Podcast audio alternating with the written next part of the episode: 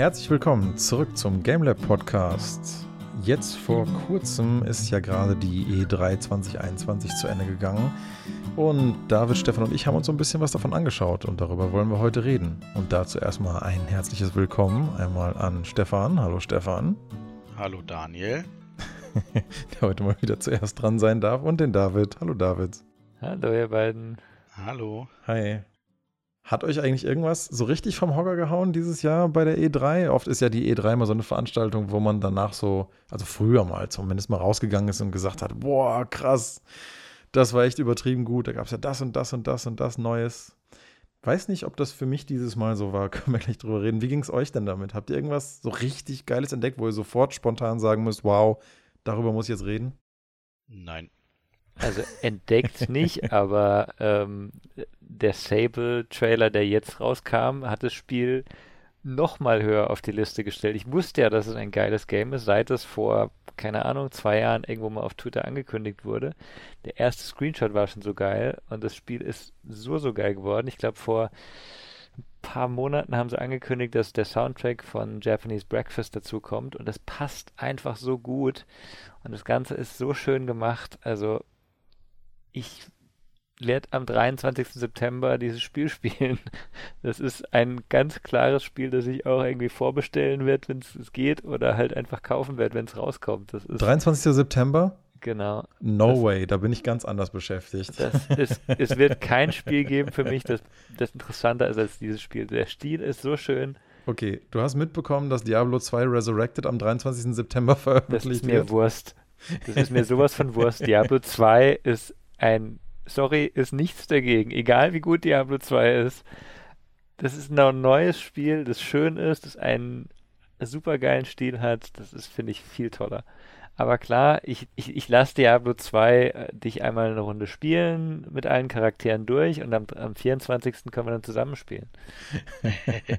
ja, ja, ja. Gut, machen wir so. Was hat dich dann an Sable so, so begeistert? Also ich meine, ich habe ja auch die Trailer gesehen und dann ähm, so den Stil und die verschiedenen Screenshots so ein bisschen reingeschaut und ich war auch echt angetan. Aber was, was hat dir denn so am besten daran gefallen, wo du sagst, deswegen freue ich mich jetzt also drauf? Ich, ich bin halt, ich bin halt ein totaler Fan dieses Vektor-illustrativen Stils, der, der aber sich so schön durchzieht. Also es ist einfach total stimmig, das ganze Spiel. Es ist super toll. Und das Setting ist super. Also gefällt mir auch. Das ist ja so ein, ähm, man, man, man könnte gut in Star Wars reinpassen, ne? Star Wars, mhm. Tatooine, irgendwie so ein, so ein mhm. äh, Racer.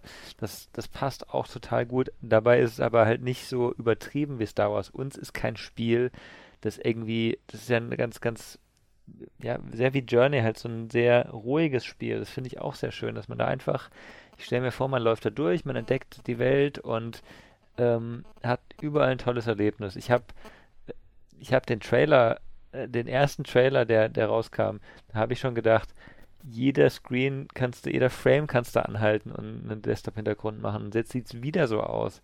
Und mhm. gleichzeitig scheint auch noch eine Story dabei zu sein, die interessant ist. Also das, das macht es, das ist ein unglaublich rundes Bild, das es momentan von sich gibt zumindest. Ich würde gerne fragen, was war jetzt bei der E3 von dem Spiel neu für dich? Der Trailer. Der Trailer, ähm, bisher gab es keinen Trailer, wo ähm, die Story gezeigt wurde und es gab keinen Trailer, wo das Spiel mit dem Soundtrack zusammenkam. Der Stil und und alles, was da so drin war, wie toll die Animationen sind, so gab es schon, aber so viel wurde noch nicht gezeigt bisher. Okay.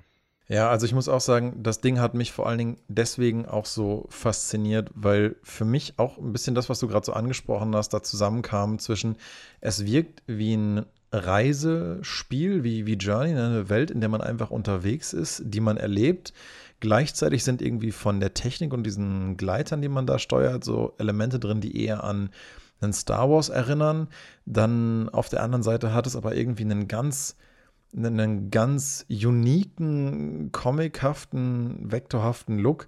Es wirkt einfach irgendwie neu. Also selbst so Kleinigkeiten, äh, wie die, mit welcher Framerate die Charaktere animiert sind, die das Ganze mhm. einfach noch mehr wie ein wie ein Buch wirken lassen, bei dem du Seiten umblätterst und dich halt an den Illustrationen freust. Also es ist so ein bisschen, finde ich, noch mal eine Weiterentwicklung von einem Game wie Grease, obwohl Grease halt wunderschön gemalt war und auch wie ein Bild aussah, hat man hier wirklich noch so, so noch, noch so mehr so ein Feeling, als ob diese Welt ich finde das echt schwer zu beschreiben, aber ich finde so dieses, dieses Feeling, was die Welt vermittelt, vermittelt dir noch mehr so diese ähm, Märchenbuch-Illustrationsgeschichten-Atmosphäre.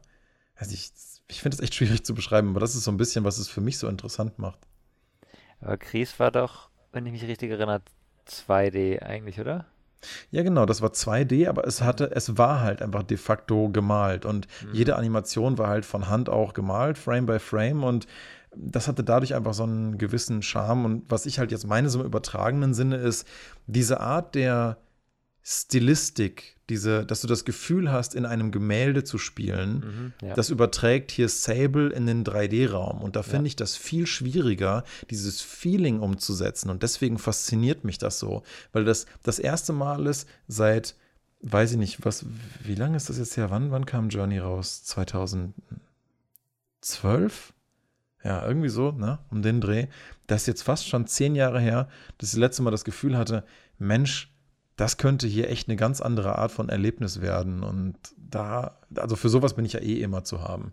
Also habe ich echt Bock drauf, bin ich echt mal gespannt. Habt ihr zufällig Creature in the Well gespielt? Das war mal vor ein paar Wochen, glaube ich, im Epic Store kostenlos. Creature in the Well? Nein, was ist das? Das ist äh, also es geht, geht vom Setting her in die Richtung. Ne? Sehr viele monochrome äh, Landschaften, auch illustrativ.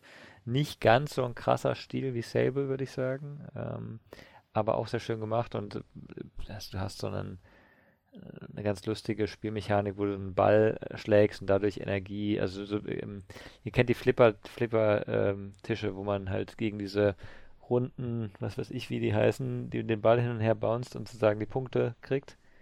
Ja, ja. ja. Und das ist sozusagen das eines der Spielprinzipien von Creature in the Well. Du hast ein Schwert oder einen Stab und haust gegen einen Ball und der geht gegen diese Flipper-Dinger und bounced rum und ähm, ist sozusagen deine Energie, ähm, lädt deine Energie auf.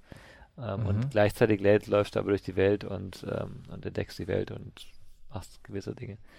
Äh, bis auf jeden Fall auch, auch vom Stil her so ein bisschen in die Richtung und auch von der, vom Animationsstil, auch dieses ein bisschen bisschen, ich nenne es mal, kann, man kann es nicht rucklig nennen, aber ne, du weißt, was du gesagt hast, die Framerate ist halt so ein bisschen anders als, mhm. ähm, als es für eine total glatte Animation vielleicht. Ja, ja, genau. Also es ist so ein bisschen so, wie sie halt auch bei dem Film Into the Spider-Verse diesen Look mhm. erzeugt haben, dass trotz flüssiger Kamerafahrten die Charaktere sich so anfühlen, als würden sie sich comichafter bewegen, obwohl es eigentlich fast nur die Framerate ist. Und deshalb aber gut zu synchronisieren, dass das dann nicht komisch aussieht, das ist echt eine Herausforderung. Und das scheint mir hier auf den ersten Blick wirklich toll zu funktionieren. Also Sable, muss ich echt sagen, ähm, ich hatte es nicht mehr so richtig auf dem Radar. Ich weiß nicht, vielleicht habe ich es mir einfach vergessen, auf eine Liste zu schreiben, aber spätestens, als ich das jetzt hier nochmal gesehen hatte, dachte ich mir so, wow, okay, das, ähm, das ist ja jetzt auch gar nicht mehr lange hin. Ne? Noch genau drei Monate ab morgen. Es geht schneller, als man denkt, ja. Ja, muss ich mir vielleicht irgendwie mal ein paar Tage Urlaub nehmen dann von der Arbeit und dann immer so zwölf Stunden am Tag das und zwölf Stunden Diablo. Naja, ich, ich weiß nicht, wie lang Sable wird. Das ist halt die, die Sache, die noch, die für mich noch sehr offen ist. Ist das jetzt eben sowas wie Journey, dass du ein paar Stunden durchspielst, oder hast du das eher eine, eine sehr große Welt, in der du sehr viel entdecken kannst? Das kommt mhm. mir eher in die Richtung und dann ist halt die Frage, wie gut das ganze, das ganze Erlebnis durchzieht. Aber mal schauen. Ja, es wirkt auch fast so ein bisschen Breath of the Wild mäßig, so vom, vom Rumreisesystem oder auch von der Art der Dungeons und so. Stefan, ist es eigentlich auch was für dich oder interessiert dich sowas wie Sable eher weniger? Puh, ich würde sagen eher weniger. Aber ich denke, ich werde es mir trotzdem mal angucken, wenn ich die Zeit und die Muse habe. Hm. Weil es kann mich ja trotzdem noch überraschen. Also ich bin da erstmal offen. Es schreckt mich jetzt nicht ganz ab.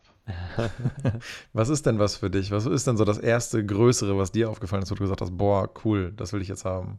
Also ich muss ganz ehrlich sagen, was ich echt krass fand, ist, ähm, ich habe mir die nicht alles von der E3 angeguckt, aber ich denke, ich würde sagen, bei ein paar Zusammenfassungen kommt doch recht viel zusammen.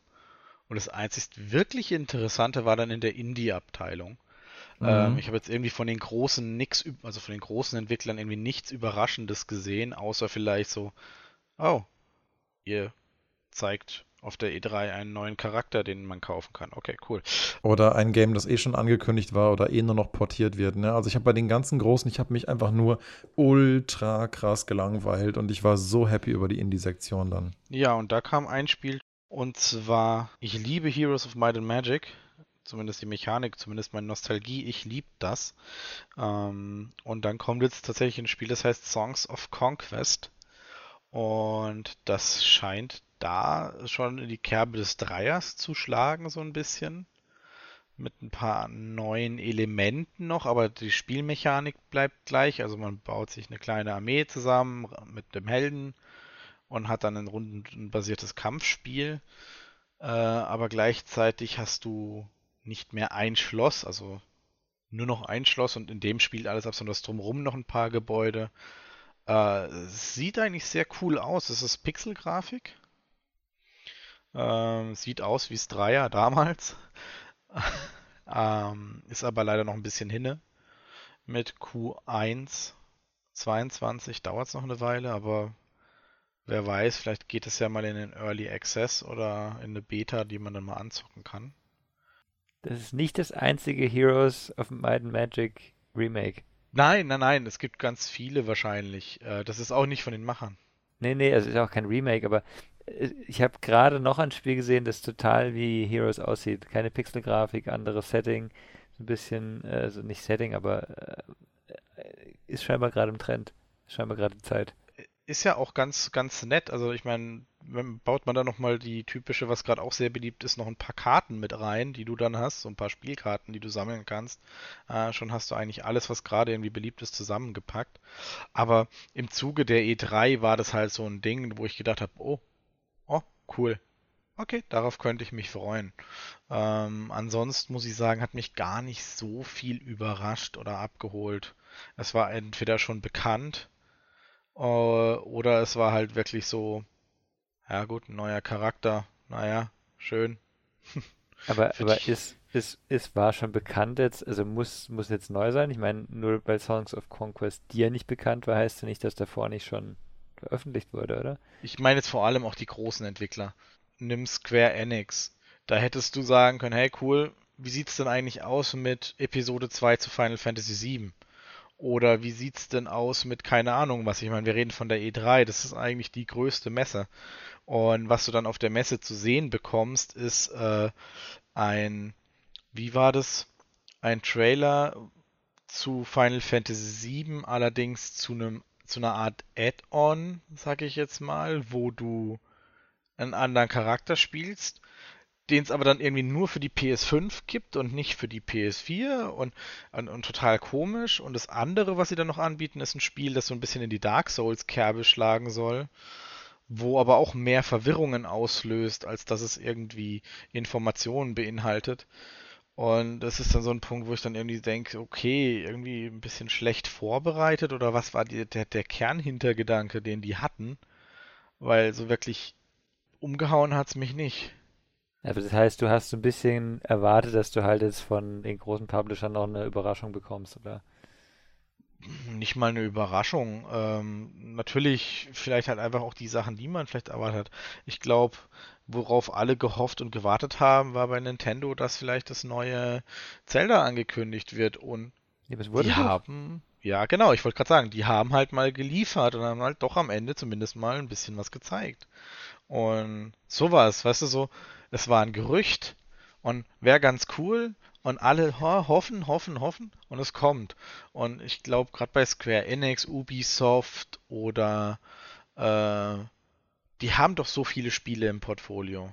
Ja. Was sie dann teilweise ausgepackt haben, war dann halt schon so, ach ja, okay, ist gut. Square Enix hat Guardians of the Galaxy nochmal gezeigt, ne? was finde ich ganz interessant aussieht zumindest. Ich weiß nicht, ob das jetzt mein Spiel ist, aber finde ich für ein Guardians of the Galaxy Spiel ganz gut umgesetzt. Ausgesehen hat es ganz schick. Es ist jetzt zwar nicht zwingend, was ich jetzt unbedingt sofort spielen würde, aber ich fand, das hat keinen schlechten Eindruck hinterlassen. Ja, mich hat es halt komplett irgendwie raus. Also ich fand es irgendwie nicht so. Hm.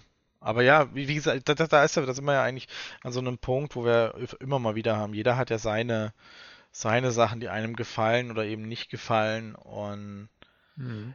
für mich war halt so die Messe, ich habe ja eben die Sachen in der, auch in der Zusammenfassung geguckt, vielleicht geht da auch viel verloren. Ähm, aber für mich hat sowas wie Life is Strange oder sowas dann auch nicht mehr so. Gut, das ist ja nur ein, Rem also ein Upgrade oder ein visuelles. Ist das nur ein Upgrade? Ich dachte, es wäre ein neuer. Die haben da ja ein Franchise draus gemacht. Es gab ja Life is Strange, dann gab es Life is Strange Before the Storm und jetzt ein, wieder ein neues Life is Strange. Aber ich weiß nicht, mich hat diese, mich hat diese Episodenstruktur leider beim ersten einfach nach Episode 3 so abgeschreckt, weil ich wollte einfach nicht immer warten auf die nächste Episode. Wir hatten uns ja schon mal drüber unterhalten, über episodische Games und mhm. ich fand das Spiel super schön, aber ich will es einfach gerne als ein Erlebnis haben. Und deswegen, ja, bin ich da dann einfach ausgestiegen, obwohl ich das Game total toll fand. Eigentlich schade, aber gut, David, du meintest ja, die, äh, die Großen waren für dich auf jeden Fall nicht so langweilig. Was hast du denn da noch so entdeckt, wo du sagst, so, hey, das war aber echt cool? Vielleicht mal anknüpfend, also ich war auch sehr enttäuscht von einem, nämlich von Far Cry 6. Far Cry 6, ich, ich spiele Far Cry-Spiele immer gern. Ich werde auch das gern, ja. gern spielen, aber ich werde es mir nicht jetzt irgendwie direkt kaufen. Bis auf Gustavo Fring hat mich da eigentlich wenig überzeugt. Das, das, das, ist halt genau der Punkt. Giancarlo Esposito ist eigentlich ein super Schauspieler und in den ersten Teasern kam der ganz gut rüber. Aber im jetzigen Trailer war es halt einfach totlangweilig. Hätten sie auch jeden anderen hinstellen können. Der kam überhaupt nicht rüber. Schade, er hatte viel zu wenig Raumpräsenz und wenn man sich dann noch den, wenn man dann noch den Fehler macht, sich den deutschen Trailer anzugucken, dann kommt man aus dem Kotzen gar nicht mehr raus. Also das ist wirklich ganz, ganz schlimm. Genau. Andererseits äh, geht wieder in die Kerbe von Guardians of the Galaxy. Also ich habe so, so ein bisschen den Eindruck, dass Disney seine, seine Spiele ganz gut wenigstens platziert mittlerweile. Ne? Star Wars müssen wir mal schauen, aber Avatar ähm, ist auch nicht meine Welt jetzt, aber die sah auch sehr schön gemacht aus von Ubisoft. Mhm. Also ist es auch nichts, wo ich sage, mein Gott, äh, bin begeistert. Wo ich begeistert bin, ist Starfield. Starfield ist für mich von Bethesda unter Umständen die, die nächste richtig geile Welt. Ne? Also, also war das was, wo dich der Trailer abgeholt hat? Weil ich fand, man hat zu wenig gesehen, um halt wirklich so mm. euphorisch werden zu können, oder? Ging es dir da anders? Ja, ich brauche da nicht viel mehr sehen. Wenn, wenn ganz ehrlich, ähm, das, was man gesehen hat, wenn Bethesda sagt, okay, wir machen ähm, Skyrim oder Fallout im Weltraum, ähm, dann reicht mir diese Stimmung, die sie rübergebracht haben. Und die Details, die sie gezeigt haben, ja, ist nicht klar, ob es jetzt dann, wie viel gerendert ist und wie viel Ingame ist. Wobei das schon von der Qualität möglich ist heutzutage, würde ich mal sagen, reicht mir. Ne? Das reicht okay. mir, dass ich sage, okay, auf dieses Spiel freue ich mich irgendwann. Das ist nicht, dass ich sage, kommt und ich kann nichts, äh, ich kann jetzt nicht erwarten, aber habe Lust drauf äh, Fallout 76 ist dir ein Begriff, oder? Fallout 76 ist mir ein Begriff, das ist ein schönes Spiel. Mal gespielt? Äh, Wenn du es nicht gespielt hast, würde ich es jetzt empfehlen, weil mittlerweile kann das Spiel auch alles das, was am Anfang die Leute Ja, wie gesagt, ich habe halt einfach null Vertrauen zu Bethesda Launch-Titeln seit diesem Game. Deswegen, der Trailer hat auf mich auch optisch und atmosphärisch einen tollen Eindruck gemacht.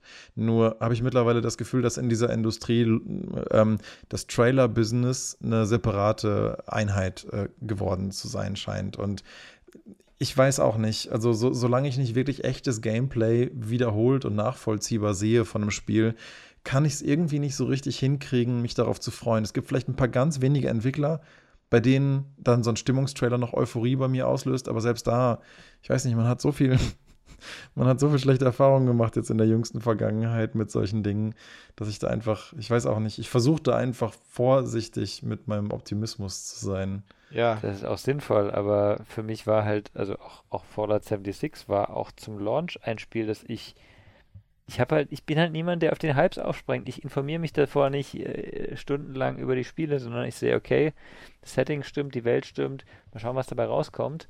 Und mhm. ähm, ich habe ich hab 76 ja echt nicht lang gespielt, aber für mich hat es sich trotzdem gelohnt. Und jetzt scheint es ja mit allen möglichen DLCs und was weiß ich was, Upgrades, Updates, ähm, wirklich als rundes Spiel zu laufen. Ich habe schon vor, das nochmal noch mal richtig zu spielen. Was ich halt sehr hoffe bei Starfield, ist, dass sie wirklich einfach versuchen, das zu machen, was der Trailer als Vision zeigt. Und nicht zu versuchen, das Ding irgendwie mit Multiplayer-Modi und irgendwelchem Blödsinn vollzustopfen, sondern einfach ein schönes, kuratiertes Singleplayer-Erlebnis wie früher mal mit Oblivion oder Skyrim zu machen. Das kommt von dir der überall Koop will.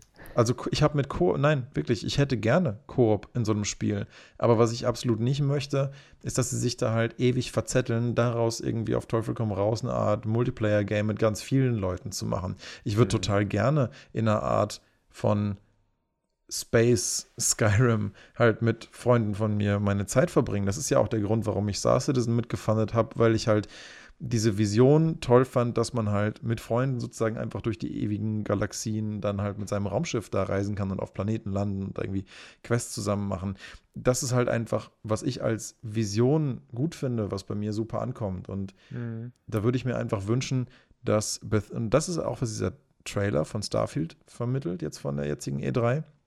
Und wenn sie es schaffen, dieses Gefühl abzuholen, also das, was mir halt an Star Citizen zum aktuellen Stand schon so gut gefällt, von dem, was da ist, dann, dann bin ich gerne bereit, dem Game auch positiv eine Chance zu geben. Aber dann muss es halt de facto erstmal draußen sein, einfach mal getestet werden von ein paar Leuten und dann müssen mir es ein paar Leute empfehlen und dann, und dann gucke ich da gerne mal rein. Aber vorher muss ich da irgendwie erstmal strategisch vorsichtig bleiben mit sowas.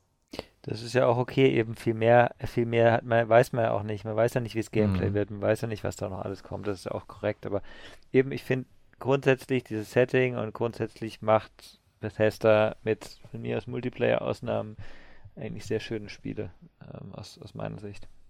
Ja, ich verstehe nicht ganz, warum man es so lange vorher ankündigen muss. Also wir haben jetzt ist noch anderthalb Jahre hin, bis dieses Spiel rauskommt. Ich meine, ja, je älter man wird, desto schneller geht die Zeit rum, aber ich finde anderthalb Jahre doch schon ein ganz schön langes Zeitfenster. Ja, sie haben es ja schon sogar noch früher angekündigt. Es gab mhm. davor schon. Ja, ja. Sie hatten ja auf der E3 2018 ein erstes Trailer-Image, glaube ich, wo man einfach so einen Sonnenaufgang im Weltraum gesehen hat und es stand einfach nur der Name Starfield. Mhm. Und dann waren die Leute schon so, oh wow, oh krass, die arbeiten an irgendwas im Weltraum. Und ich dachte mir so, ja und? Ist doch erstmal nur ein Titel. Und wie gesagt, der jetzige Trailer, man sieht da mehr, aber man sieht, finde ich, immer noch nicht so richtig viel, um jetzt sagen zu können, boah, und deswegen muss ich dieses Spiel haben. Aber es macht zumindest, es macht zumindest Interesse und ich bin mal gespannt, ob sie dann Stück für Stück ein bisschen was bekannt werden lassen dazu. Genau, und ob es dann wirklich das wird, äh, was, was äh, man erwartet, ist wieder was anderes. Ne? Es ist zumindest vor Star Citizen fertig und wir werden halt in diesem Spiel irgendwie mal wieder in den Weltraum aufbrechen können. Und ich finde, in, in dem Genre Weltraumspiel ist immer noch so viel Potenzial abzuholen. Insofern, also von mir aus gerne. Ne? Ich will ja auch nicht Sachen schlecht reden, die ich noch nicht gesehen habe, aber ja. Also ich glaube auch, ein Star Citizen 2 würde schneller fertig werden als Star Citizen. Also wenn jetzt irgendeiner hinginge und sagt, er macht Star Citizen 2, wäre das wahrscheinlich schneller fertig. Nee, das ist ja, das ist ja so ein bisschen dem insgesamten Scope geschuldet, was dieses Game halt alles sein möchte. Und genau. da wird halt unglaublich viel Aufwand für wahnsinnig kleine Details betrieben. Und ja, gut, aber das ist schon das, wieder fast für sich ein ja eigenes, auch. fast schon wieder ein eigenes Thema ähm, für sich. Ich, also es gab noch ein zweites Weltraumspiel, das ah, eigentlich den okay. allerbesten Trailer von allen hatte. Also eigentlich unbestritten den allerbesten Trailer. Den Trailer, ja. der traileriger nicht sein konnte, The Outer Worlds 2. Hm, das habe ich gar nicht so richtig registriert. Nee. Okay, dann sage ich dazu nichts. Bitte schaut euch den Trailer von The Outer Worlds 2 an, weil das ist ein Trailer, wie man einen Trailer erwartet. Es gibt keinen Trailer, der mehr Trailer sagt als dieser Trailer. Mehr, mehr sage ich dazu jetzt Konnte nicht. Konnte man mehr Trailer sagen in einem Trailer? ist auf jeden Fall ein, wird, wird sehr wahrscheinlich genauso werden wie The Outer Worlds 1, ne? Ähm, nehme ich mal an. Schaut euch den Trailer an. Er ist cool. Das Ding sieht so ein bisschen aus wie so ein FMX-Trailer, äh, muss ich sagen. Es hat so ein bisschen was von dieser Ästhetik. Und, und jetzt würde ich gerne die Überleitung bringen zum von mir aus zweitschlechtesten Trailer. Der schlechteste Trailer, über den müssen wir nicht reden, nämlich der Elden Ring Trailer. Das ist der zweitschlechteste. Was? Das ist für dich der zweitschlechteste, der, der schlechteste Trailer? Finde ich, find ich spannend. Also der schlechteste ist, ist Stranger of Paradise Final Fantasy. Den habe ich nur angeschaut, weil er irgendwie auf der Liste war, die ich durchgeschaut habe.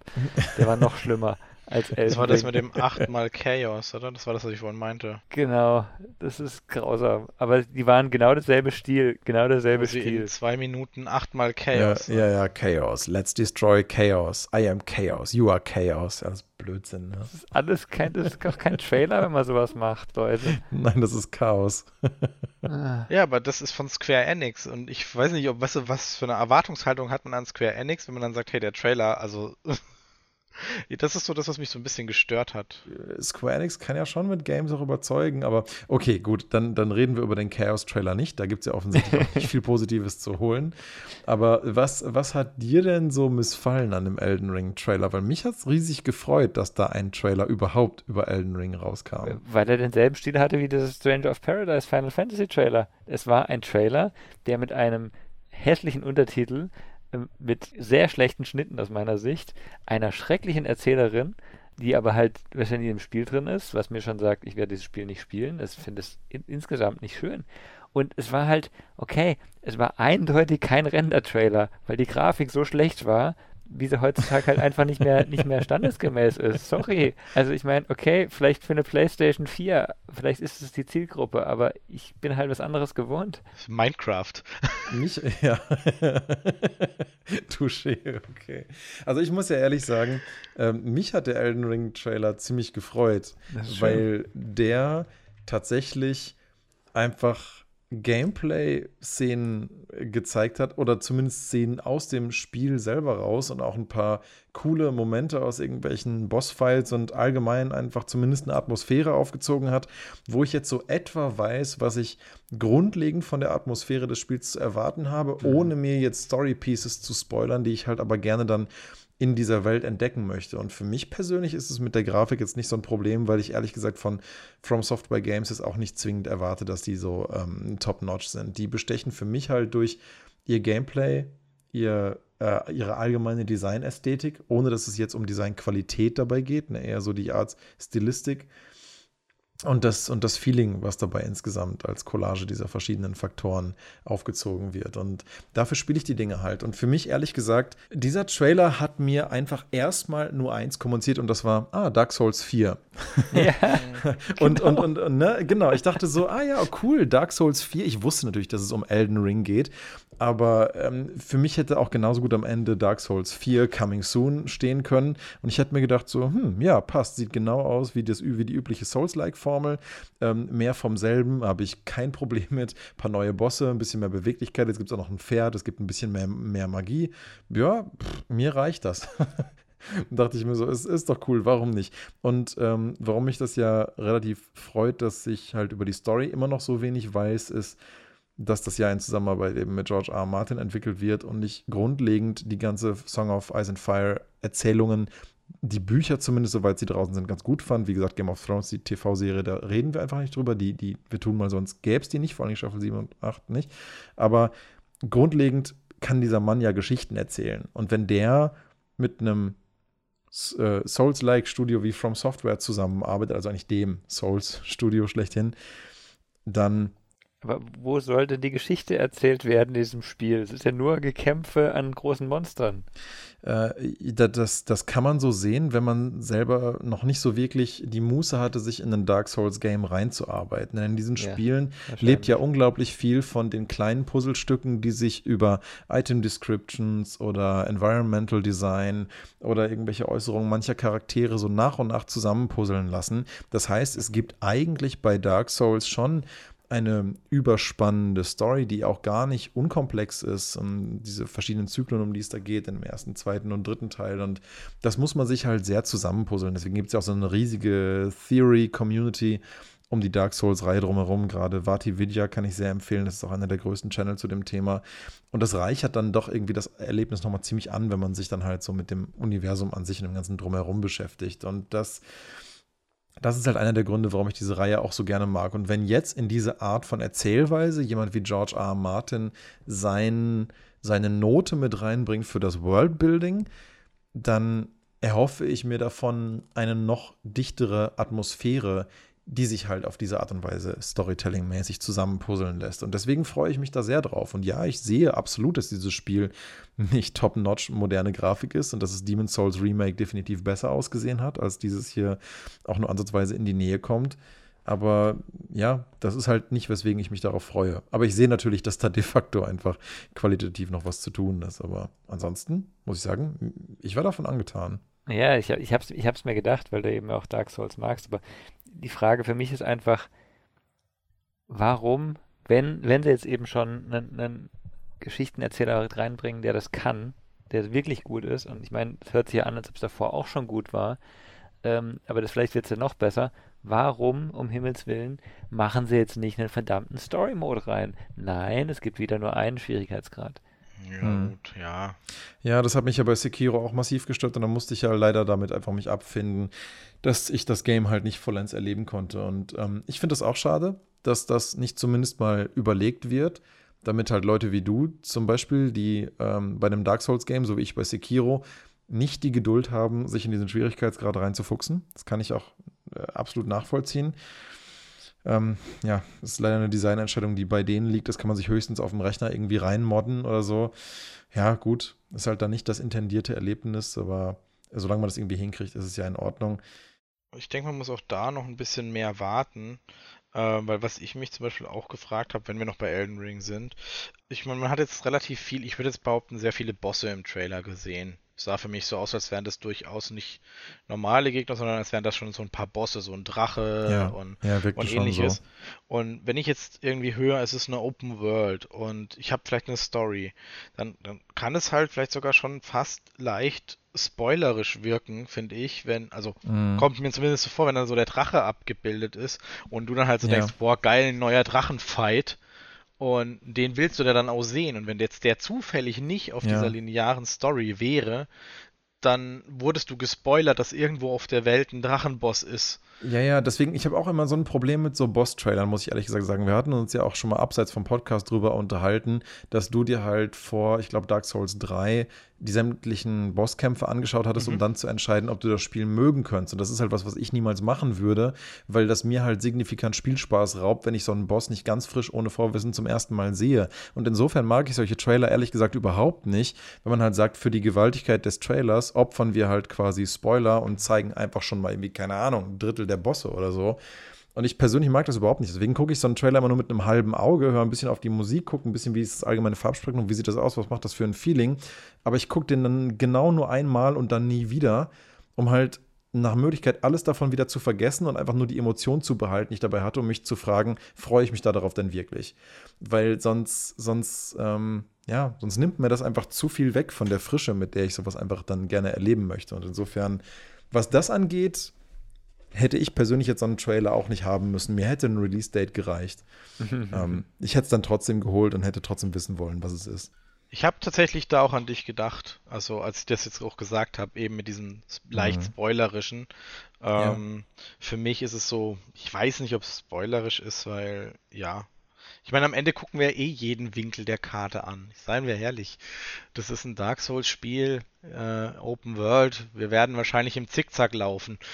Ja, aber das ist ja auch eher ein Argument für meinen Standpunkt, oder? Weil, wenn du halt wirklich jeden Winkel in diesem Game entdecken möchtest, dann ist ja deine Grundeinstellung schon, ich will alles über dieses Game gerne erfahren und sehen. Aber für mich ist das halt best experienced, wenn man da blind reingeht. Und das kann ich dann halt zum Teil einfach nicht mehr. Ne? Aber gut, ja. auch das ist wieder ein anderes äh, großes Thema. Ich finde das schon spannend. Also, ne, vielleicht mal so abschließend. Ich freue mich jedenfalls weiterhin auf Elden Ring. Für mich war das ein passender Trailer. Ich kann aber auch verstehen, warum der hier und da mal da nicht so gut rüberkommt. Also auf, auf, aber gut, man muss ja dann noch fairerweise sagen, David, du bist halt wahrscheinlich auch einfach echt nicht die Zielgruppe von dem Game. D der muss dir dann ja nicht zwingend gefallen. Das ist halt der Punkt. Als Elden Ring das erste Mal angekündigt wurde, habe ich gedacht, okay, George Martin, RPG, coole Grafik, cool, da, da gab es ja auch einen schönen Render-Trailer, wenn ich mich nicht falsch erinnere, der, der interessant aussah. Ne, wo ich gesagt habe, mhm. okay, in diesem Setting kann man eine geile Welt machen. Ne? Und von diesem Standpunkt, das könnte was sehr Schönes werden, ne? wo vielleicht sowas wie eben wie, wie Skyrim, ein, ein Open World RPG, ne? Open World hieß es ja auch, kommt es eben zu einem, ja, nennen wir es mal Souls-like, ähm, wo es halt nur um die Kämpfe geht und nichts anderes. Ne? Effektiv. Okay, vielleicht gibt es noch eine Story außenrum, muss man schauen, aber das ist halt nicht meine Art von Spiel und das finde ich halt irgendwie schade ähm, für mich, aber eben für euch ist es wahrscheinlich ein sehr cooles Spiel. Ihr mögt sowas, ja. Ja, ja, ja. Für dich ist da wahrscheinlich die Grafik noch ein bisschen entscheidender für die empfundene Qualität, ne? Nee, ganz ehrlich, die, die Grafik ist so ein, so ein Punkt, wo ich halt denke, also ja, heutzutage sollte ein Spiel ähm, auch in diesem Stil eine bessere Grafik haben. Ne? Irgendwie diese, diese, keine Ahnung, der, ein, der, der Charakter, dessen Haare die ganze Zeit in einem Lappen rumfliegen, das wird seit, keine Ahnung, seit zehn Jahren wird drüber geredet, wie toll Nvidia die Haare einzeln rendern kann, ne? Ähm, und jetzt kann sie, können sie es wirklich, also aber vielleicht ist es halt wirklich auch die, die Zielplattform, die da, ähm, die da eine Rolle spielt und wahrscheinlich wird das Spiel eine gute Performance haben auf einer äh, Last Generation Konsole, sag ich mal. Ja, ja, besser auf jeden Fall als Cyberpunk. genau. mal gucken, wann ich das irgendwann mal jemals spielen werde. Ähm, was ich jedenfalls noch äh, entdeckt hatte, was mich auf jeden Fall interessiert, ist ähm, ja eigentlich einige Sachen. Aber gut, da, David, da du ja gerade dran warst, nenne ich jetzt ein anderes. Ich, ich frage mich, ob du, ob dir Far Changing Tides, äh, ob, ob das was für dich war. War Ja, das, klar. äh, ist dir das hängen geblieben? Hast du da Bock drauf? Äh, was Changing Tides? Moment. Far Changing Tides. Das ist das nächste Far äh, von Lo Far Lone Sales, ne? Wie heißt Ja. es?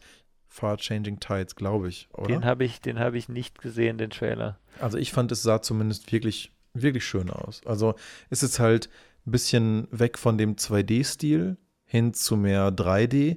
Aber auch da, ähnlich wie bei Sable, muss ich sagen, ähm, grundlegend bildet das Spiel einfach eine sehr unique Atmosphäre ab. Und ich persönlich finde, das funktioniert auch in 3D. Ob es genauso gut funktioniert wie in 2D, mm, ja, jein.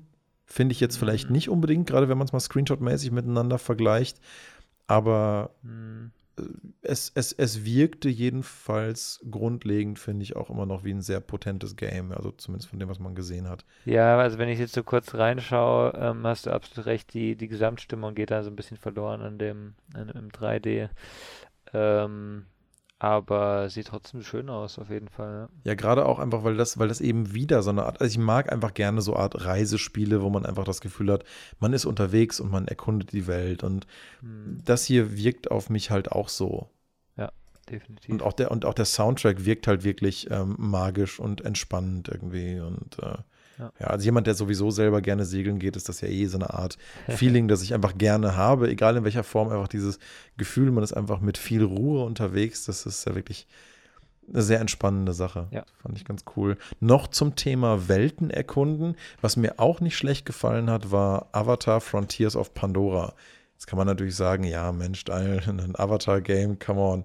Heutzutage, wen interessiert denn 16 Jahre später noch irgendwie ein Avatar-Game, jetzt wo noch nicht mal der zweite Film draußen ist? Aber von dem, was ich gesehen habe, so an Kreaturen und der Welt und wie man da durchreisen kann, fliegen oder was weiß ich was, das wirkte auf mich jedenfalls auch so. Also, das hätte ich halt damals nach dem ersten Avatar-Film gerne als interaktiv erlebbare Welt gehabt. Sowas. Nur da war das halt technisch noch nicht möglich in dieser gleichen visuellen Qualität. Es gab damals zwar ein Avatar-Game, aber das war wirklich unter aller Sau. Das war wirklich nur gerusht und darüber redet heutzutage auch keiner mehr, weil das Ding einfach in der Bedeutungslosigkeit versunken ist. Aber dieses Frontiers of Pandora mit, mit heutigen Grafik-Engines ähm, und, und, und Lighting-Möglichkeiten, das sieht wirklich, äh, also ich weiß nicht, wenn, wenn das, was wir da sehen, tatsächlich Gameplay-Szenen sind, dann muss ich sagen, bin ich aber sehr angetan davon. Also mit der, das ist halt jetzt auch mit der Snowdrop-Engine, glaube ich, äh, gemacht, die ja auch sehr potent ist. Gerade was auch Lichteffekte, Wasser, tiefen Nebel und so angeht. Also Das sieht schon teilweise nach Ingame aus, finde ich. Also nicht, nicht um, Mhm. bei manchen Sachen muss man sich so ein bisschen fragen, aber kann schon sein, dass es äh, das meiste Ingame ist. Ich bin überhaupt kein Avatar-Fan, ne? Ich finde den Film nicht so geil wie alle anderen. Ich, ich sehe, dass er technisch damals ganz toll war, Mhm. aber ich finde den Film an sich nicht so toll. Aber die Welt hier ist auf jeden Fall sehr, sehr schön gemacht wieder. Und das ist, glaube Mhm. ich, das, das Tolle an der Welt, ähm, an der Avatar-Welt an sich, dass du halt ähm, noch mehr reinbauen kannst in demselben Stil, als im Film sichtbar war, ne? Ja, absolut. Also mir persönlich, so von der reinen Story, hat der Avatar-Film jetzt auch nicht so wahnsinnig zugesagt. Im Prinzip war das einfach ein Remake von Pocahontas in 3D äh, ein bisschen schicker. Aber eigentlich war es genau die gleiche Story so gesehen. Und deswegen muss ich jetzt nicht auch nicht, ich fahre jetzt auch nicht total auf die Avatar-Story ab, warum ich sage, hey, das Ding hat mir gut gefallen. Und ich brauche auch ehrlich gesagt dieses ganze Menschen- und Navi-Gekämpfe in so einem Spiel nicht. Mir würde es auch einfach schon reichen, wenn das einfach nur so eine Dinosaurier-Fantasy-Pandora-Erkundungswelt wäre. Ja, wenn das einfach eine Open World wäre zum Erkunden, so ein bisschen vom, vom Game-Prinzip, Gameplay-Prinzip vielleicht eher wie so eine Art, sagen wir mal, No Man's Sky oder das, was sie damals, damals mit Wild angekündigt hatten. Ne? Einfach so eine coole, fantastische Welt zum, zum Durchreisen. Kannst vielleicht noch Tiere zähmen, vielleicht hat es dann auch so ein bisschen was von, von Ark oder so, wer weiß. Ne? Ähm, das wird mir echt schon reichen, ehrlich gesagt. Und die Weltenqualität sieht ja auch danach aus, als ob das hier viel hermachen könnte. Also, das würde ich zumindest mal im Auge behalten, was damit passiert. Was ich, was ich äh, auch sehr schön fand, äh, kein Spiel, das ich eigentlich spielen werde, äh, wahrscheinlich oder würde, aber ähm, das Olli Olli Game. Ähm, sehr bunt war das, ne? Ja, aber dann sehr schön durchgezogener illustrativer Stil, fand ich. Also wirklich, das sah insgesamt sehr, äh, sehr rund auch wieder aus, ne? Also nicht nicht so besonders wie Sable, aber sehr schön durchgezogen. Und ehrlich gesagt auch total ähnlich wie Sable, findest du nicht? Weil ich ja. muss sagen, so vom Farbspektrum, von der Linienführung, von der insgesamten Darstellung der Objekte, hätte ich fast gesagt, das ist eine 2D-Skater-Mod für, ähm, für, für Sable, ja. Sable ist noch ein bisschen härter, sage ich mal, ne? So ja. vom, vom äh ich persönlich muss sogar fast sagen, ich mag den Stil, so die Stilqualität von Olli Olli fast sogar lieber, auch wenn ich, wenn es schon um Skate Games geht, tendenziell lieber 3D Third-Person-Sachen spiele als so Side-Scrolly-Gedöns. Obwohl es natürlich an sich sieht schon spaßig aus, ne? Ich werde es vielleicht nicht unbedingt spielen, aber ja. ja, ist zumindest mal ein bisschen was anderes für so Skater, Side-Scroller. Ja. Das Einzige, was mir nicht so gefallen hat, sind die Charaktere, die sind so ein bisschen Ah, da fehlt so ein bisschen was teilweise. Nicht immer, aber teilweise. Ähm, aber ja. insgesamt auf jeden Fall auch eine coole Welt mit irgendwie laufenden Bananen und was weiß ich was. Ja, stimmt, die Charaktere sehen so ein bisschen austauschbar aus. Ne? Die sehen nicht so mhm. richtig, man erinnert sich nicht so richtig an die Charaktere, nachdem man sie einmal gesehen hat. Ne? Ein bisschen zu Playmobil-artig, finde ich. Mhm. Ja, ein bisschen, ja, ja, ja bisschen zu austauschbar einfach. Aber grundlegend ist Olli Olli was. Also ne, an sich mag ich echt gerne Skating Games. Mich schreckt nur so ein bisschen das Side-Scrolly-Ding daran ab. Aber ist halt eine Stilwahl. Ich denke, das wird gut funktionieren. Ich kann mir auch gut vorstellen, dass es gut ankommt. Also. Vielleicht ist, ist bei mir das genau. Ich, ich mag Skating Games nicht. Ähm, vielleicht ist das der Weg, dass ich mal da rankomme. ja, lustig. Da fällt mir gerade ein Spiel ein. Ja. Ich habe auch tatsächlich noch ein Spiel beizusteuern. Haha. Und zwar das von Ubisoft. Was haltet ihr von dem Sportspiel, das sie rausbringen? Ich muss gestehen, mir fällt der Name tatsächlich mm, nicht hm, ein. Ah, du meinst dieses, dieses crazy Action Sport Downhill Gedöns? Genau, wo du aber alles machen kannst.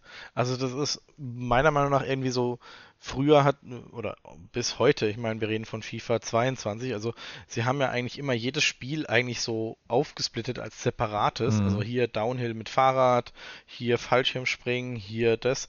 Und jetzt hast du plötzlich ein Spiel, in dem alles vereint ist. Mhm. Das finde ich mal irgendwie ganz interessant, auch wenn es mich persönlich jetzt irgendwie nicht ganz so reizt, selbst zu spielen, finde ich es aber so ganz nett. Vielleicht kommen vielleicht auch ein paar ganz nette Videos dann zusammen. Ja ähm, von Spielern oder sowas, also von Streamern.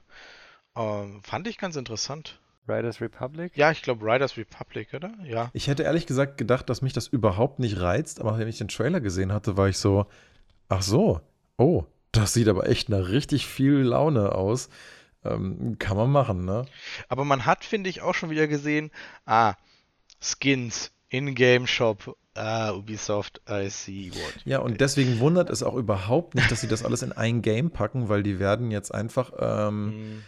alles an, ich sag mal, lustigen Sportspielen, die sie haben, in dieses eine Game integrieren, um das halt zu ihrer neuen großen Cash-Cow zu machen und zu versuchen, so viele Leute wie möglich mit so bunten und, und, und diversen Spielmöglichkeiten wie nur möglich mit diesem einen Game wie eine Art Ökosystem abzuholen und darüber dann halt ähm, ja, zu versuchen, halt massiv Microtransactions und Cosmetics und so zu verkaufen. Mal gucken, wie das wird. Ähm, ich fand jedenfalls einfach das ganze Zeug, was sie gezeigt haben, sah einfach echt nach Spaß und Dynamik aus. Also ob du da jetzt mit so einem kleinen äh, Jet oder so, so einem Wingsuit rumfliegst oder mit dem Bike darunter fährst. Also alles, was in dem Game einfach so an Gameplay zu sehen war. Also ich mag zwar dieses ganze komische, bunte, übertriebene Krams-Zeug nicht, aber die Gameplay-Szenen an sich, was du halt machen konntest, das hat mich irgendwie schon überzeugt, so vom Feeling her irgendwie. Daher könnte ich mir schon vorstellen, dass ich da Bock drauf habe oder es zumindest mal ausprobiere. Habt ihr Steep gespielt? Nein.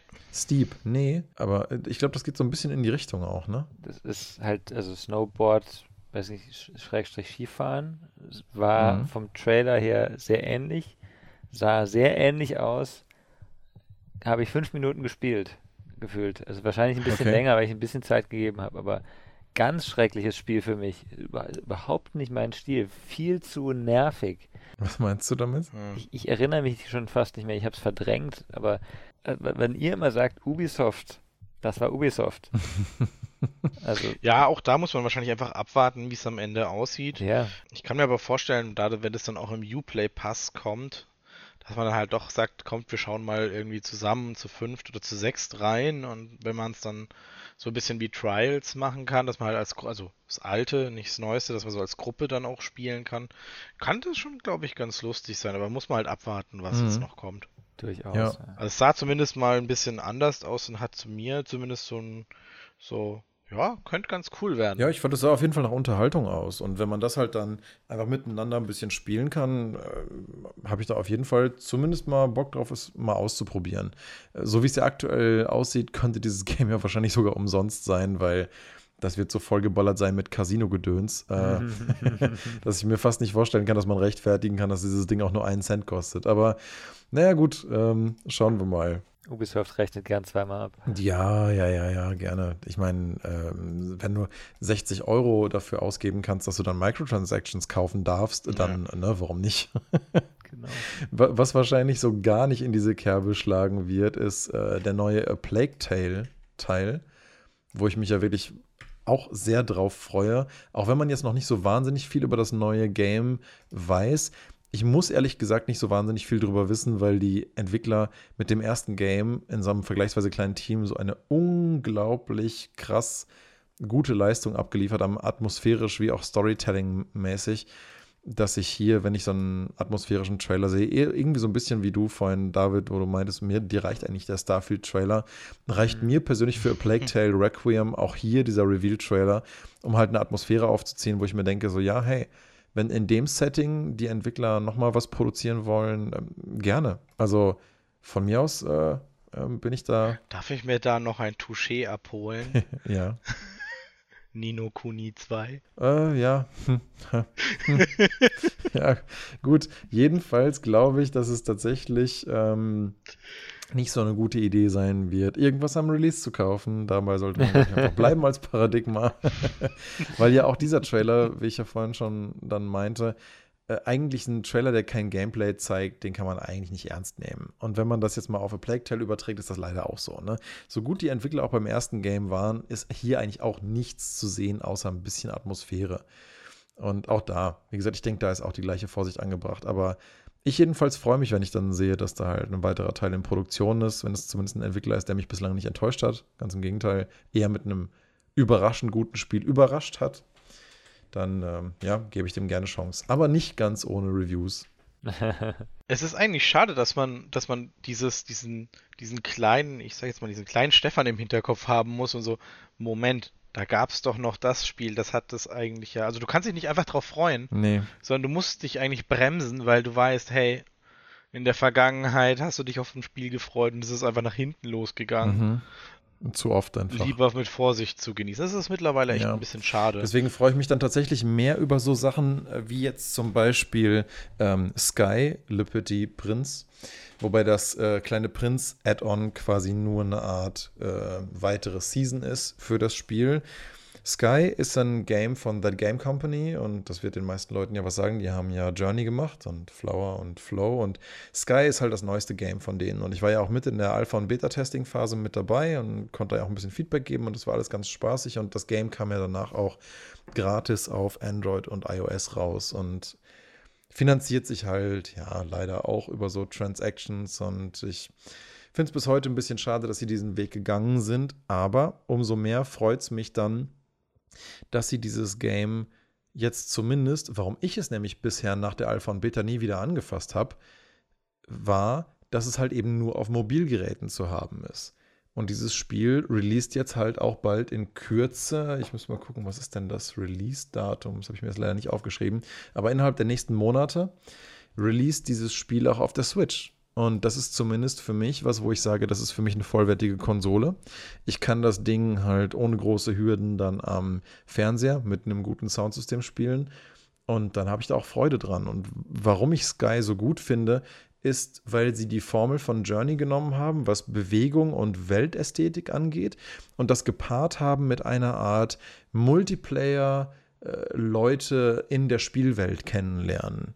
Und selbst die paar wenigen Bekanntschaften, die ich mit anderen Charakteren in der Beta äh, gemacht hatte, das waren so, äh, ich weiß nicht genau, woran es liegt, aber das waren wirklich intensive persönliche Erlebnisse und Gespräche, die ich dann dort mit Leuten nach kürzester Zeit schon geführt habe, innerhalb, während man zusammen halt durch diese Spielwelt gereist ist und dann halt einfach mit, nebenher ein bisschen miteinander gechattet hat.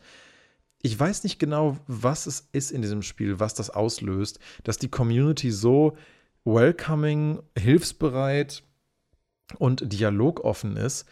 Das ist ganz einfach, Daniel. Das ist ein Spiel, das explizit nicht gewalttätig ist. Entsprechend spielen es auch nur Leute, die explizit nicht gewalttätig sind, die ein bisschen ein ruhiges Spiel wollen.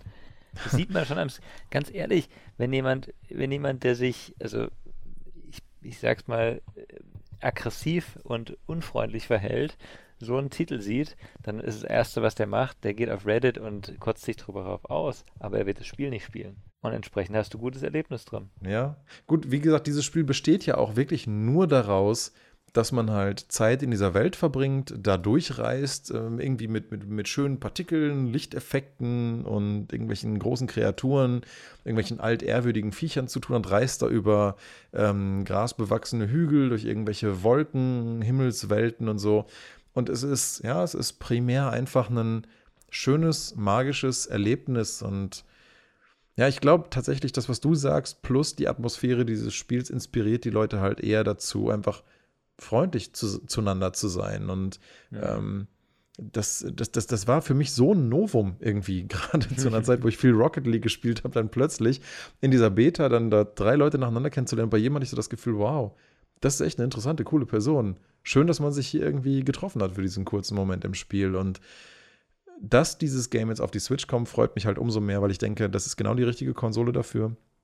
Da werden sie sicherlich ihre Reichweite noch massiv vergrößern. Ich werde es dann garantiert mindestens einmal kaufen und wenn ich das dann zu viel spiele und dazu die Switch meiner Freundin zu oft entführen werde, dann werde ich mir wahrscheinlich vielleicht nur für das Game auch eine Switch selber holen, um das dann halt in meiner Freizeit immer mal wieder spielen zu können.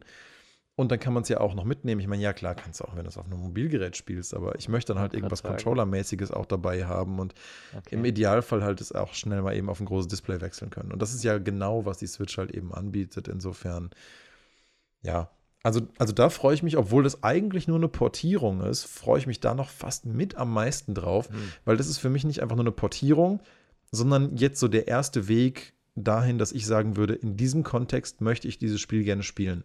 Ich persönlich hätte mir zwar die PlayStation 4 gewünscht, erst recht, weil That Game Company bisher eigentlich immer auf der PlayStation gepublished hat und Apple anscheinend echt einiges an Geld gezahlt haben muss, damit es halt erstmal iOS Exclusive war ein Weilchen.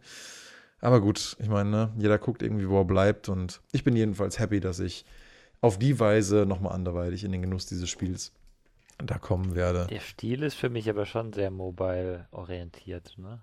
Also ich glaube schon, dass das auf der Switch sehr gut funktioniert, aber Switch ist für mich ja. halt auch mobile, ne?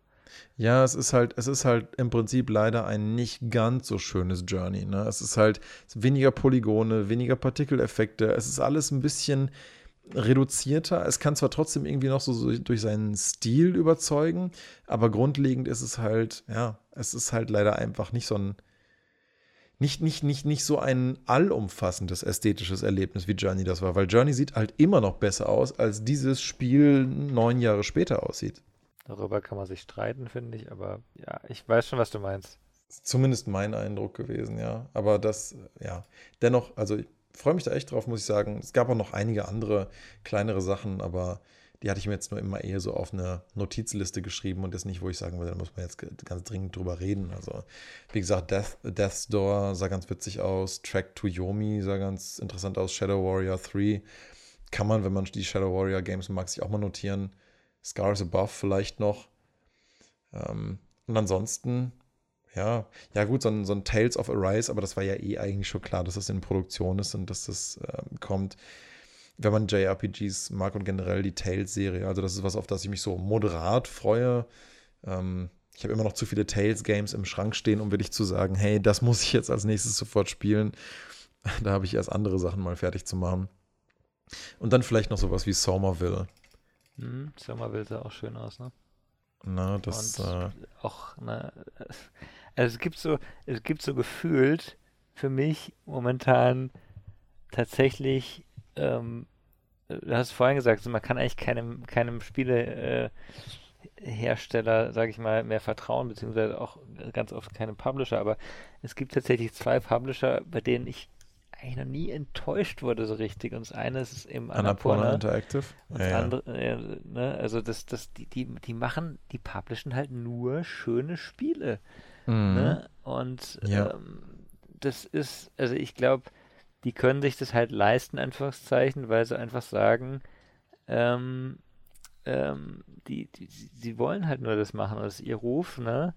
Und Ja. entsprechend, ähm, Sie bauen sich halt eine Art Vermächtnis auf und die wollen Genau. halt sehr, sehr, sehr kuratiert kontrollieren, was Teil ihrer eigenen Publisher-Library ist. Und dadurch haben sie sich ja auch über die letzten Jahre genau eben dieses Image aufgebaut, was so jemand wie du und ich dann halt im Kopf haben, wo wir uns dann denken, wenn Annapurna was published, dann muss das jemand mit echt äh, Stil und Geschmack ausgesucht haben, dann kann das ja nicht schlecht sein. Oder es ist zumindest vielleicht mal interessant und sehenswert, auch wenn das nicht so der eigene Stil ist vielleicht. Genau. Und ich finde, also Devolver macht das auch sehr schön, ganz andere Richtung. Wenn du aber, du, du weißt halt, wenn du das magst, diese Richtung, ist ein bisschen verrückt bei Devolver, bei Annapurna halt visuell und äh, atmosphärisch immer ganz toll, dann, dann bist du halt bei denen in die richtige Richtung. Ne? Ähm, genau. Deswegen fand ich auch ursprünglich das System, was Steam eingeführt hatte mit den Kuratoren, eigentlich eine ganz coole Sache. Ich finde, das ist so ein bisschen in Vergessenheit geraten, aber ich glaube, sowas bräuchten wir irgendwie langfristig wieder mehr in dieser Industrie. Halt Mhm. mehr eigentlich dieses Annapurna-Prinzip. Also, dass du halt wirklich so das, was du früher halt auch mal bei Nintendo hattest. Wenn du ein Nintendo-Game gekauft hast, dann wusstest du auch ungefähr, was du halt bekommst an, an Qualität und, und äh, dass das Spiel halt irgendwie auch ein bisschen was, was Neues probiert und für welche Zielgruppe das ungefähr ist. Also gerade so die, die Phase des Super Nintendo und N64, ne? Da hast du ja ein Nintendo-Game gekauft und ja, du wusstest ungefähr, woran du bist. Und es hat sich alles aufgrund dieser Self-Publishing-Geschichte und App-Stores und so weiter halt sehr, sehr, sehr verwässert. Umso froher bin ich halt eben um so Publisher wie Annapurna Interactive, weil dann kannst halt auch mal auf seiner Messe dich halt auch echt, wenn, wenn du schon den Namen siehst, dann auch freuen und denkst du so, okay, das wird wahrscheinlich so schlecht nicht. Genau. Ich habe es leider gerade verwechselt. Somerville ist gar nicht Annapurna, ähm, sondern Annapurna war Last Stop oder äh, Last Stop. Last Stop war nämlich auch sehr schön. Das war, ähm, war anderes Setting, äh, 3D, aber auch, auch sehr schön gemacht von der Atmosphäre und glaube ich auch eine ganz coole Story. Was, was ist das für ein, was ist das für ein Game? Das wurde jetzt auch jetzt vorgestellt? Ich, also soweit ich weiß, ja, ich weiß, ich habe aber eben davor nicht so geschaut, ähm, kommt jetzt aber auch schon ähm, in einem Monat raus. Mhm. Ähm, also muss schon davor eigentlich vorgestellt sein. Ist von den ähm, Machern von Virginia. Mhm, mhm, mhm. Virginia war schön, ja. Ja, erinnert auch so, also irgendwie schon daran. Ist sehr storybasiert, also du hast irgendwie drei, drei Charaktere, die da durch die Welt, die Welt äh, sich bewegen und ähm, also wohl linear und äh, mit irgendeinem fabelhaften Alien, das ist irgendeiner Kraft halt in Berührung kommen und dann passieren Dinge. Ist aber auf jeden Fall schön gemacht, scheint auch ein bisschen Humor zumindest drin zu haben. Sollte man sich anschauen.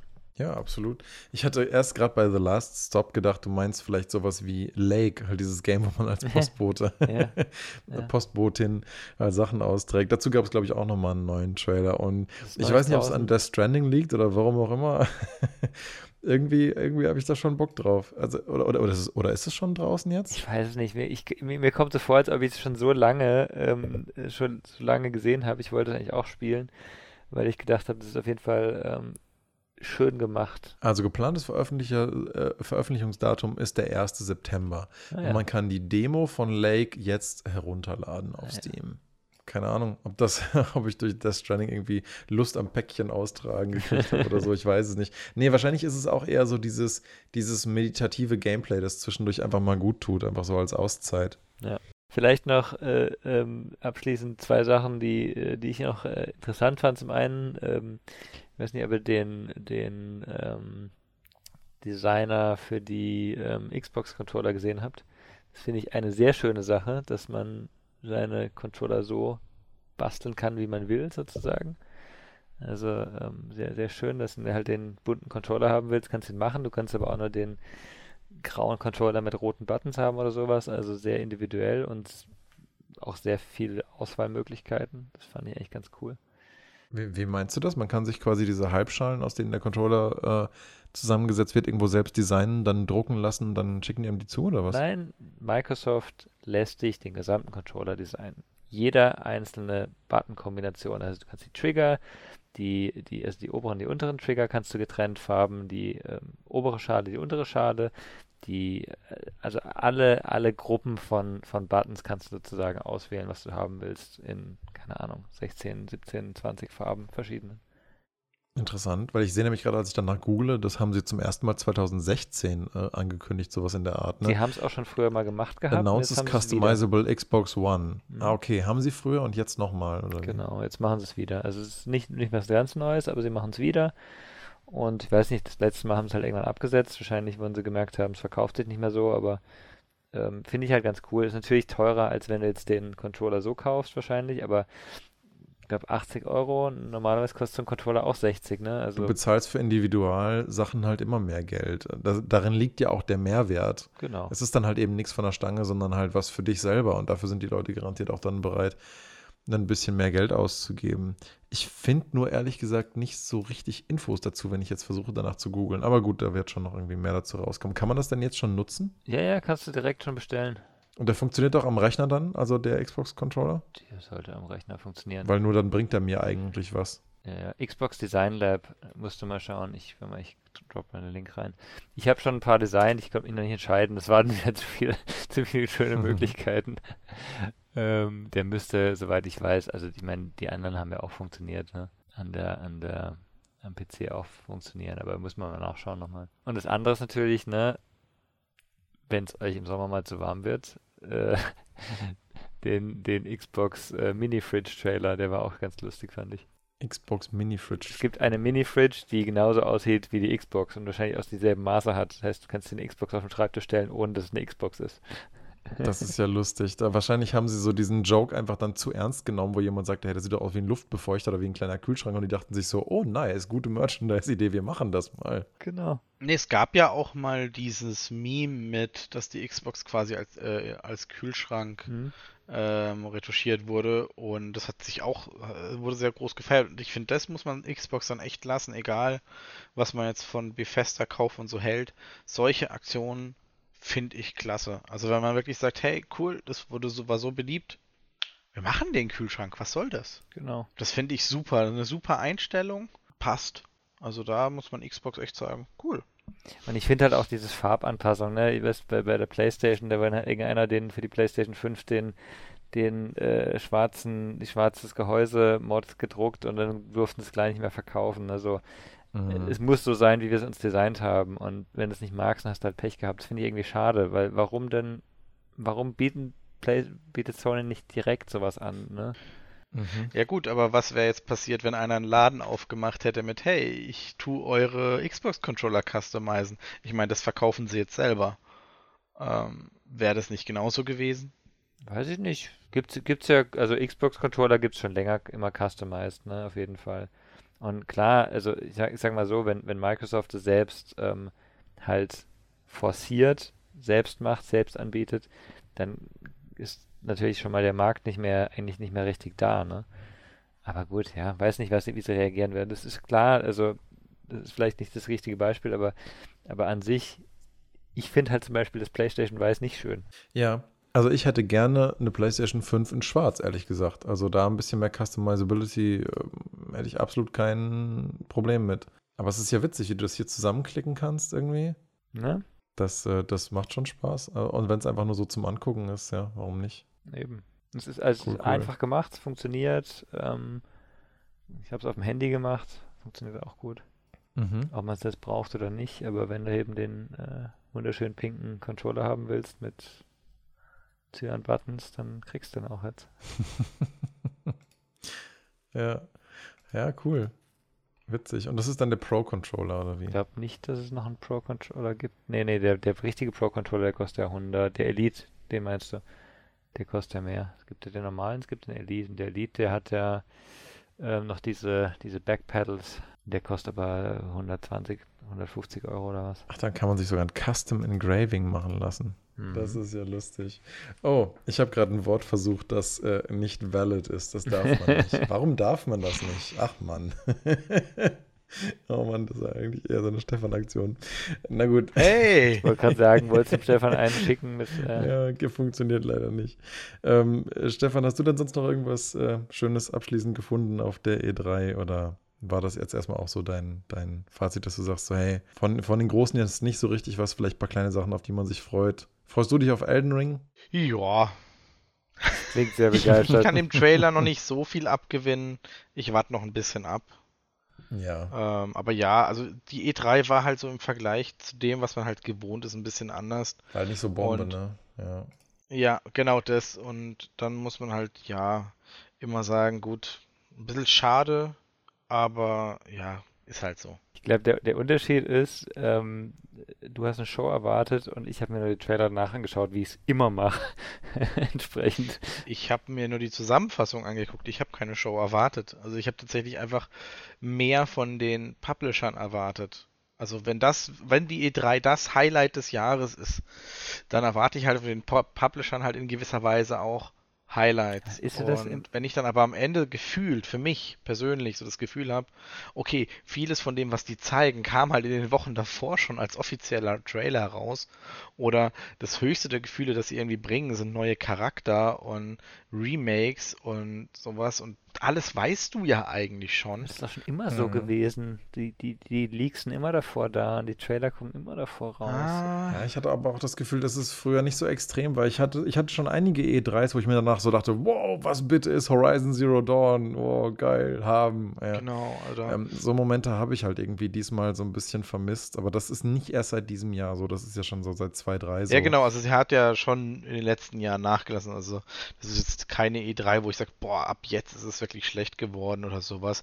Und ich denke, für Ja. viele war ja auch echt viel dabei. Also es hat mich halt nur vieles tangiert und nicht Ja. wirklich äh, mitgerissen. Ich denke, grundlegend ist die E3 einfach ein bisschen eine Veranstaltung, die so langsam von der Zeit überholt wird. Weil, wenn man sich mal anschaut, was Sony mit seinen Direktpräsentationen macht oder auch Nintendo mit seinen Directs, ähm, PlayStation Experience und so weiter, die Publisher und die Hersteller fangen halt einfach an, ihre eigenen Events zu machen, bei denen sie halt auch viel mehr dann unter Kontrolle haben, wie sie was wann präsentieren und schedulen und so weiter. Und so eine E3 kostet diese Softwarehäuser ja auch immer massiv viel Geld, da entsprechend Sachen vorzubereiten. Und es bringt einfach mittlerweile viel mehr, glaube ich, der Community direkt mal irgendwie Gameplay-Sachen zu zeigen, als es irgendwelche fancy Trailer vorzubereiten. Und es ist halt noch so ein Artefakt aus einer anderen Zeit, diese E3, finde ich zumindest. Und ich bin mal gespannt, ob die es schaffen kann, mit der Zeit zu gehen die nächsten Jahre oder ob wir echt nur noch mehr so Video on Demand oder selbst kuratierte Dinge sehen werden, weil ja, ich habe so den Eindruck, E3 ist so, so langsam nicht mehr das, also so wie es jetzt gerade ist, zumindest nicht das zeitgemäßeste Konzept. Se sehen wir ja selbst. Wir gucken uns ja nachher auch ja überwiegend nur die Trailer davon an, ne? Und das ist halt, was uns dann interessiert. Wir wollen uns halt informieren über diese Veranstaltung und ist ja der Grund auch so ein bisschen, warum Stefan, du und ich jetzt vorhin im Vorgespräch auch so darüber geredet hatten, ob das, was jetzt Game 2 gemacht hat über die Zusammenfassung von so einer Konferenz, ob man das eher gut findet oder ob man das vielleicht sogar als eher nicht nötig empfindet. Und dir macht es halt eher Spaß, es auf die Art und Weise zu schauen, weil es halt ein bisschen mehr entertaining aufbereitet ist. Und für mich war es halt eher so, ich will mich dann vielleicht einfach nur über die Games informieren und ja gut, dann kann ich wahrscheinlich besser einfach echt nur so eine Trailer-Rotation gucken. Aber ja. Na gut, wir haben auf jeden Fall ähm, einiges mitgenommen, glaube ich. Das stimmt. Mhm. Hoffentlich bringt die Gamescom was. Vielleicht bringt die Gamescom noch was Neues. Mal gucken. ähm, wie gesagt, ich schicke euch gleich mal den Link zum Outer Worlds Trailer. Schaut euch ihn mal an. Ja, ich habe ihn schon offen, ich habe ihn noch nicht gestartet, weil Okay. Internet ist bei mir mit Skype und Video angucken gleichzeitig schwierig. Hoffentlich ändert sich das irgendwann. Ja. Nee, aber ich gucke gern mal rein. Also ich habe bestimmt auch noch einige Sachen hier und da mal übersehen, aber die Ankündigungen werden ja früher oder später noch kommen. Jedenfalls freue ich mich sehr auf den 23. September. Gleich zweierlei. Ja. Und dann äh, gucken wir mal, wie Sable und Resurrected dann wirklich werden. Genau, wunderbar. Hm. Dann euch wieder vielen Dank für den Podcast diese Woche und dann bis zum nächsten Mal. Bis dann. Bis dann. Ciao. Tschüss. Jo, ciao.